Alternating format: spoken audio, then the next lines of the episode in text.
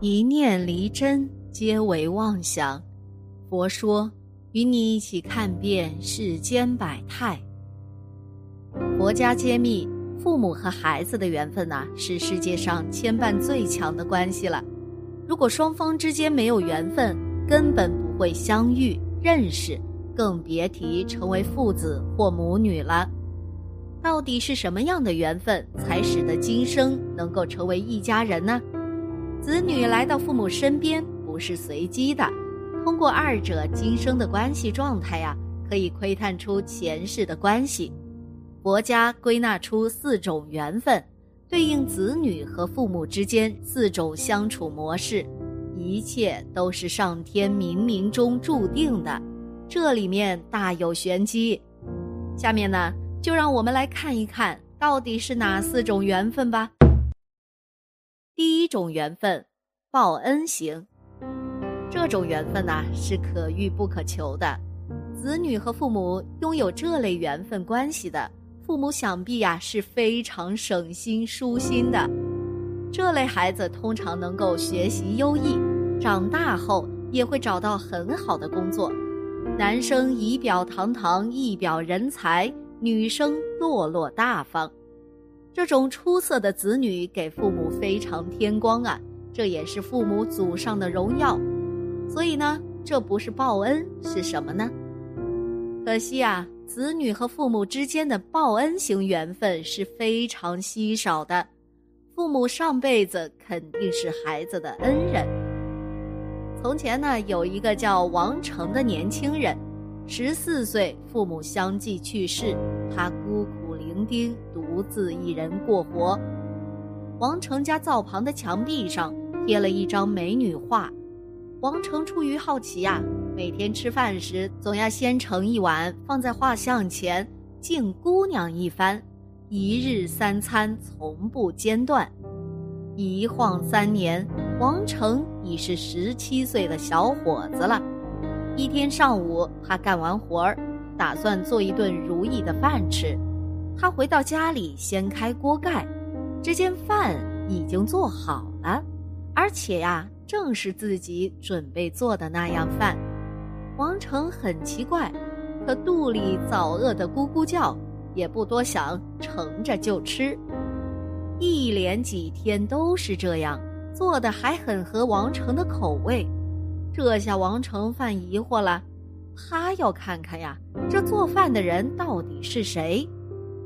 下午呢，王成假装下地干活儿，不一会儿，他悄悄回到家里，藏在厨房的洗桶里，静心等待着。天已黑了，只见画上的姑娘微微动了一下，便轻轻地飘落到了地上。王成以为看花了眼。忙揉揉眼睛，再细看时，那姑娘正往锅里添水呢。王成看傻了眼，瞅着姑娘添完水，又升起了火。这时啊，王成那颗激动的心再也憋不住了，冲出洗衣桶，伸手去拉姑娘。那姑娘听见动静，急忙回转，还没来得及回到画上，已被王成拉着了。王成结结巴巴地说：“姑娘，你不要再回画上了，咱们一起过日子吧。”姑娘啊，羞红了脸，腼腆的看了看憨厚善良的王成，轻轻点了点头。原来呀，王成造房那张美人画被王成敬了三年，成了仙体。那姑娘看王成忠诚老实。是信得过之人，就偷偷下来为王成做饭。现在已被王成发觉，姑娘就答应了。可是姑娘向王成提了两个条件：第一，这事不能对任何人说；第二，做好饭后，她仍回到画上，到更深人静时再下来合铺。对这两条，王成自然点头答应了。过了不久啊，姑娘小声对王成说：“她已深沉了。”王成一听很喜欢。又过了十来个月，姑娘生下了个胖小子。这可喜疯了王成啊！他认定儿子是贵体，便给儿子取名金贵。这天呢，王成把熟睡的儿子放在床上，下地干活去了。儿子醒后哇哇哇哭了起来，王成妻子慌忙下来哄孩子吃奶。张大妈从王成家门口路过，听到屋里传出婴儿哭声，心想了：王成独自一人，屋里咋会有小孩哭声呢？他觉得奇怪，就推门走了进去。王成妻正给儿子喂奶，忽听有人要进来。就急忙回到画上，张大妈看见床上有个小孩，抱了抱，又放在床上，然后就走了。王成干活回来，只听妻子在画上凄凄惨惨地对他说：“刚才张妈进来，我被她一击，再也下不去了。你我今生姻缘已到了尽头，明年。”我要去湖北怀兴府转生，若有缘分，来世再相逢吧。说罢，墙上的那张美人画变成了一张白纸，上面显出了四句诗。那诗说：“我儿生来命真苦，今世难见亲生母。若得母子能相见，找到湖北怀兴府。”心爱的妻子转眼不见了，王成悲痛不已，放声痛哭起来。张大妈听见哭声，来劝王成。王成呢，对张大妈说了实话。张大妈听后啊，很后悔，认为是自己坏了王成夫妻姻缘，就把孩子当成亲生儿子一样看待。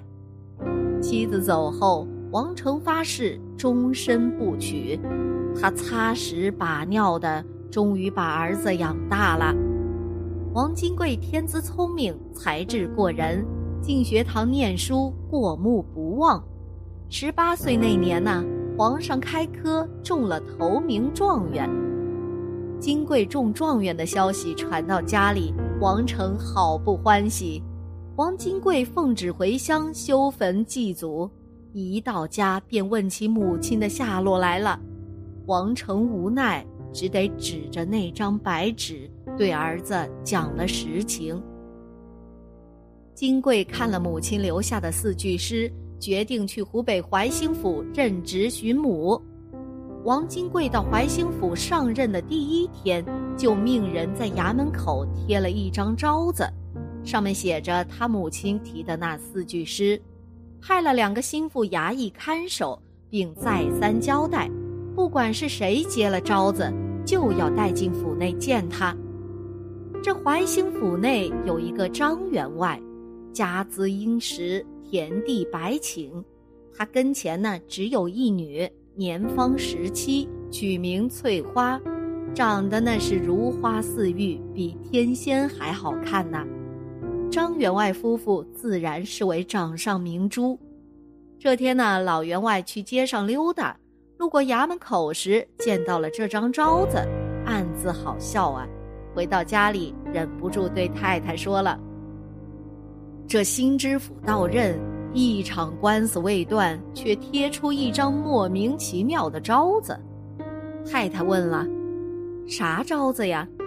张员外便把那四句诗背了一遍。这话刚好被女儿翠花听见了。翠花背着父母和丫鬟。忙偷偷跑出来，要去衙门口看个究竟。张翠花来到衙门口，见招子上果真写着这么四句，而这四句诗正是自己十八年前所作。他已明白，这新任知府啊，定是自己亲生儿子王金贵了。张翠花很是激动，上前接了招子。衙役忙带他去见知府大人。张员外不久也被领进知府大人住宅，见知府和女儿翠花在屋里坐着说话，暗自骂道：“好你个知府娃娃，初来乍到就把我女儿抢进府里，真是狗胆包天！赔上老命也要跟你拼了！”他正要发作，却听女儿对那知府说：“我儿，这是你外爷到了，快给你外爷磕头。”张员外越听越糊涂，把女儿拉到一边，小声问：“我何时给你许了婚姻？你年纪轻轻，何以跟他母子相称啊？”张翠花听父亲问及此事，扑通一声给父亲跪下，诉说了他的前世姻缘，并恳求父亲答应他再与前夫王成婚配。张员外听女儿说了前情，惊叹不已。事已至此，他只得答应女儿与王成崇拜天地了。于是呢，王府里张灯结彩。王成与张翠花二次配了姻缘，母亲十七，儿子十八的故事从此也就流传于世了。第二种缘分，孽缘。何谓孽缘呢？第一种是来报恩，孽缘呢就是孩子带着恨意投胎到父母家中，这一世的目的就是报怨。这类缘分的子女和父母之间，通常关系啊，要么很紧张，时常发生矛盾，家庭不和，总有争吵，甚至会破口大骂，惹得街坊邻居都有意见。父母这辈子呀都不会省心；要么呢，子女和父母的距离非常远，感情很冷淡，无话可说。典型表现就是，子女长大后。不认父母，也从来不叫他们一声爸妈，这不是怨是什么呀？子女上辈子呀，肯定和父母有深仇大恨，否则不会这么不让人省心。有这种子女的人要当心了，宜提早规划晚年生活，提防无人养老。第三种缘分，讨债型。讨债的子女一般不会活得很长，由于上辈子父母欠他们债，所以这辈子被子女以投胎成后代的方式所偿。他们要么早夭，要么病亡。总之呢，在去世前呢，会掏空父母的口袋为其治病，以达到散尽父母钱财的目的。具体去世的年龄是父母欠债的多少而定。如果欠的少，几岁就去世；欠的多，可能十几岁才去世。最重的债是情债，比如父母辛辛苦苦将子女抚育成人，还供养他们上了大学，突然去世，这对年迈的父母打击呀是极其大的，双亲肯定会痛不欲生啊。第四种缘分来还债。这种还债型缘分啊，刚好和讨债型成相反关系，后者是掏空父母的钱袋子，而还债型呢是塞满父母的钱包。这类子女往往极其孝顺，他们长大后工作了，每个月都会给家里汇钱，就算挣的不多，也会努力接济家里。还债型体现在子女非常孝顺。但自身可能不是人上人，还债本身也是报恩的一种。还债型子女可能在上一辈子受过父母的接济，才得以度过难关，所以这一世发誓要还给父母。佛家相信啊，一切皆有因果，上一世你的所作所为会影响到这一世。谁不想拥有一个孝顺的、对自己好的儿子或女儿呢？可是啊，我们不能光想着要。那些这一世活得幸福的人，都是上一世修来的福分呐。如果觉得自己的子女或者父母不好，请千万不要抱怨。正确的做法是，从这一世开始做好。努力为下一世的投胎转世积累运势，人人都想做富二代，人人都想要优秀的子女。在向命运伸手要、开口提要求之前，先掂量掂量自己何德何能吧。否则呀，我们只会陷入无尽的苦恼，无法走出啊。好了，今天的节目呢就到这里了。希望此次相遇能给大家带来收获。如果你也喜欢本期内容，希望大家能给我点个赞，或者留言、分享、订阅。感谢您的观看，咱们下期节目不见不散。